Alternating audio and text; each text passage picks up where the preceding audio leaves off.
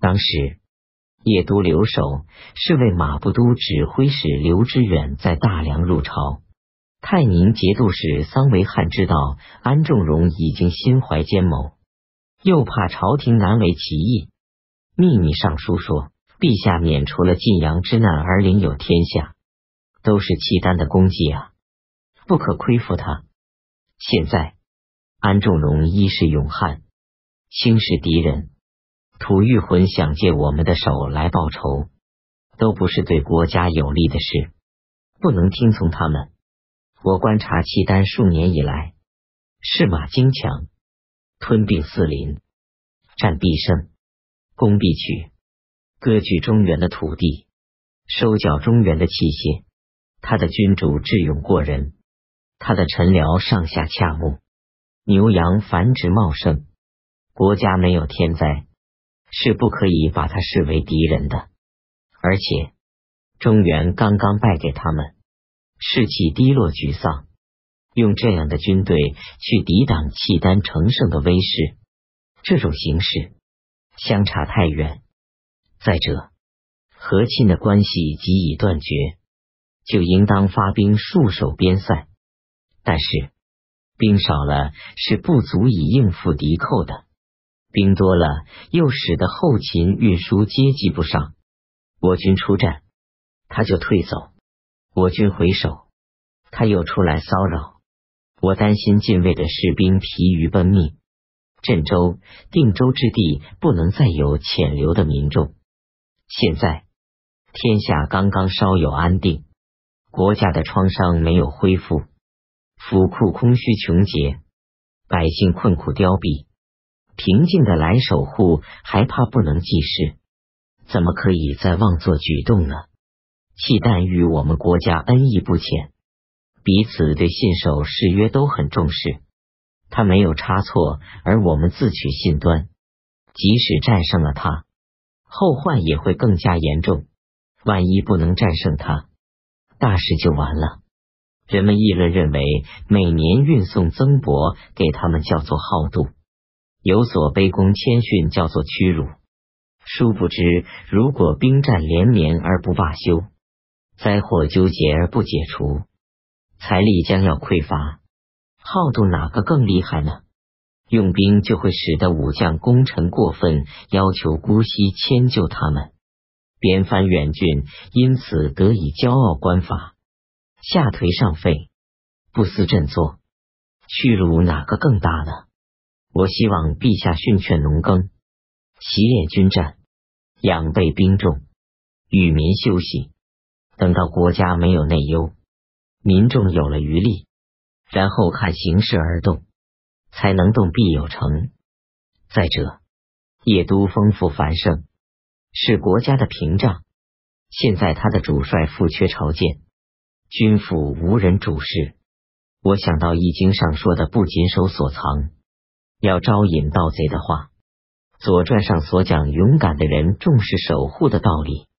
请求陛下略作巡视检查，以杜绝奸谋。后晋高祖对来使说：“朕这几天心里烦扰，不能决定怎么办。今天见到你们节帅的奏章，就像酒醉醒来，告诉你们节帅不要忧虑。”民主王熙听说王延政写信招泉州刺史王继业，便把王继业召回福州，赐死于郊外。又在泉州把他的儿子杀了。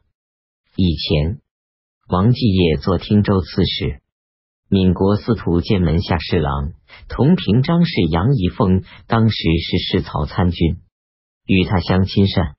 有人告称杨仪峰与王继业同谋。杨仪峰正在陪侍民主的宴会，立即抓起来下狱，第二天便杀了，还一灭了他的家族。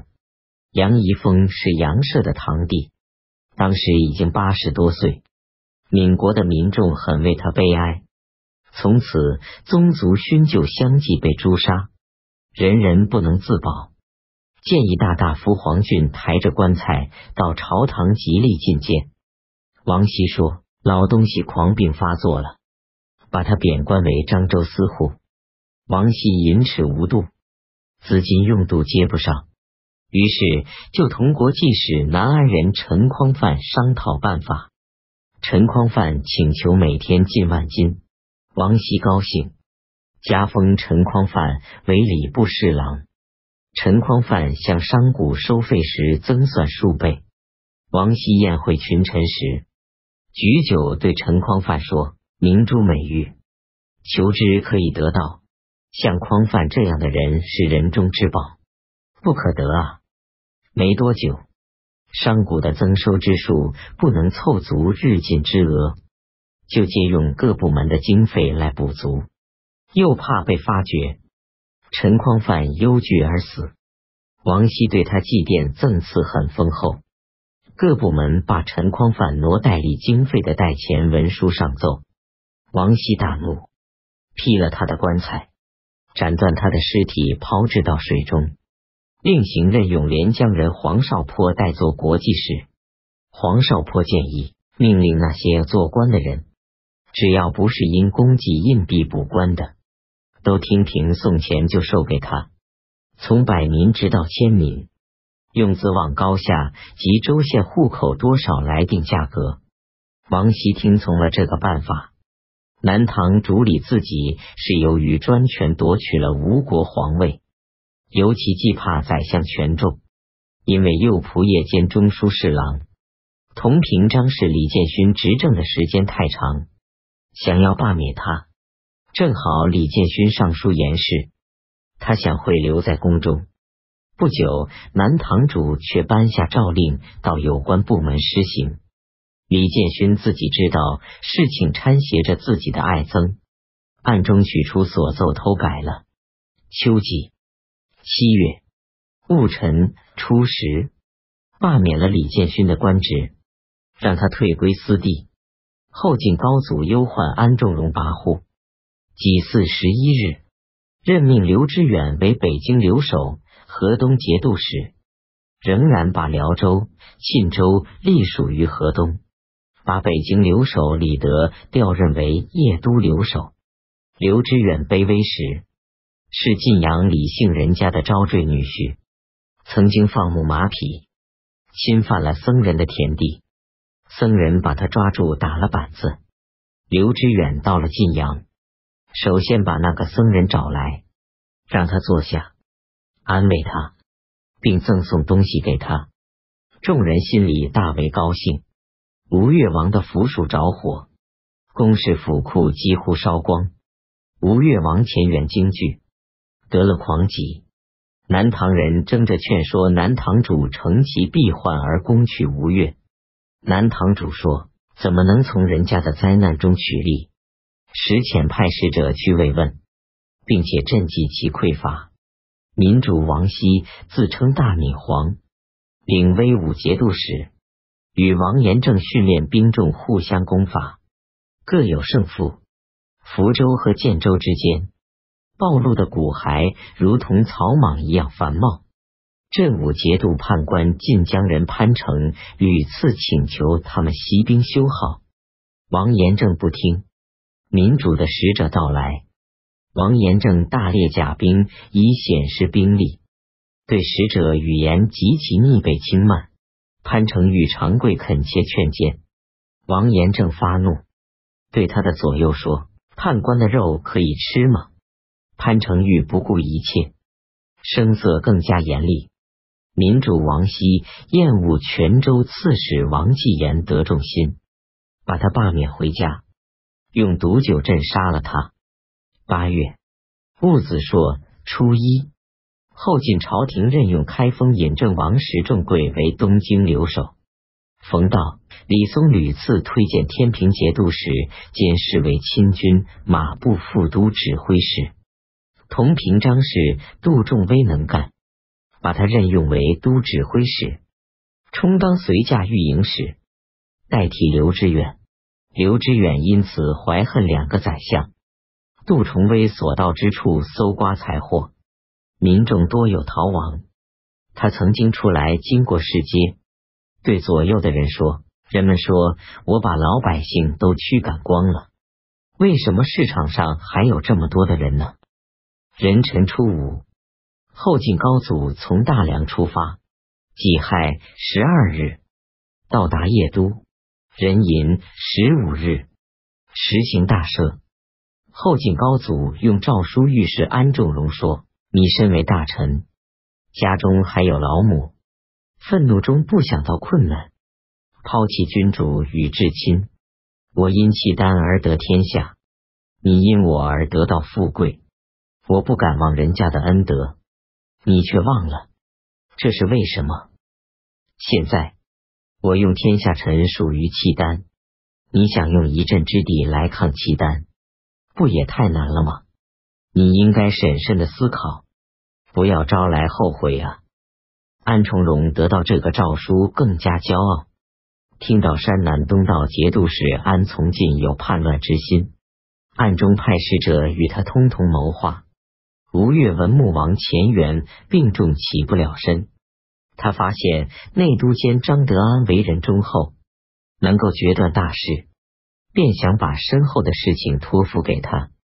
对他说：“洪左年纪小，应当选择宗室中的年长者立之为主。”张德安说：“洪左虽然年轻，但是众臣下佩服他的英明敏捷，请您不要为这个忧虑。”吴越王说：“你能好好辅助他，我就没有忧虑了。”张德安是楚州人。辛亥二十四日，钱元去世。以前内衙指挥使代运是钱元所亲信依靠的，把军事全部委托给他。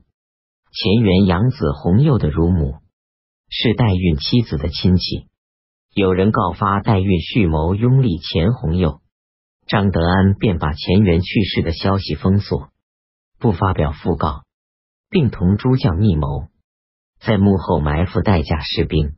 壬子二十五日，代运进入王府，把他抓住杀了，废掉钱弘佑为平民，恢复姓孙，幽禁在明州。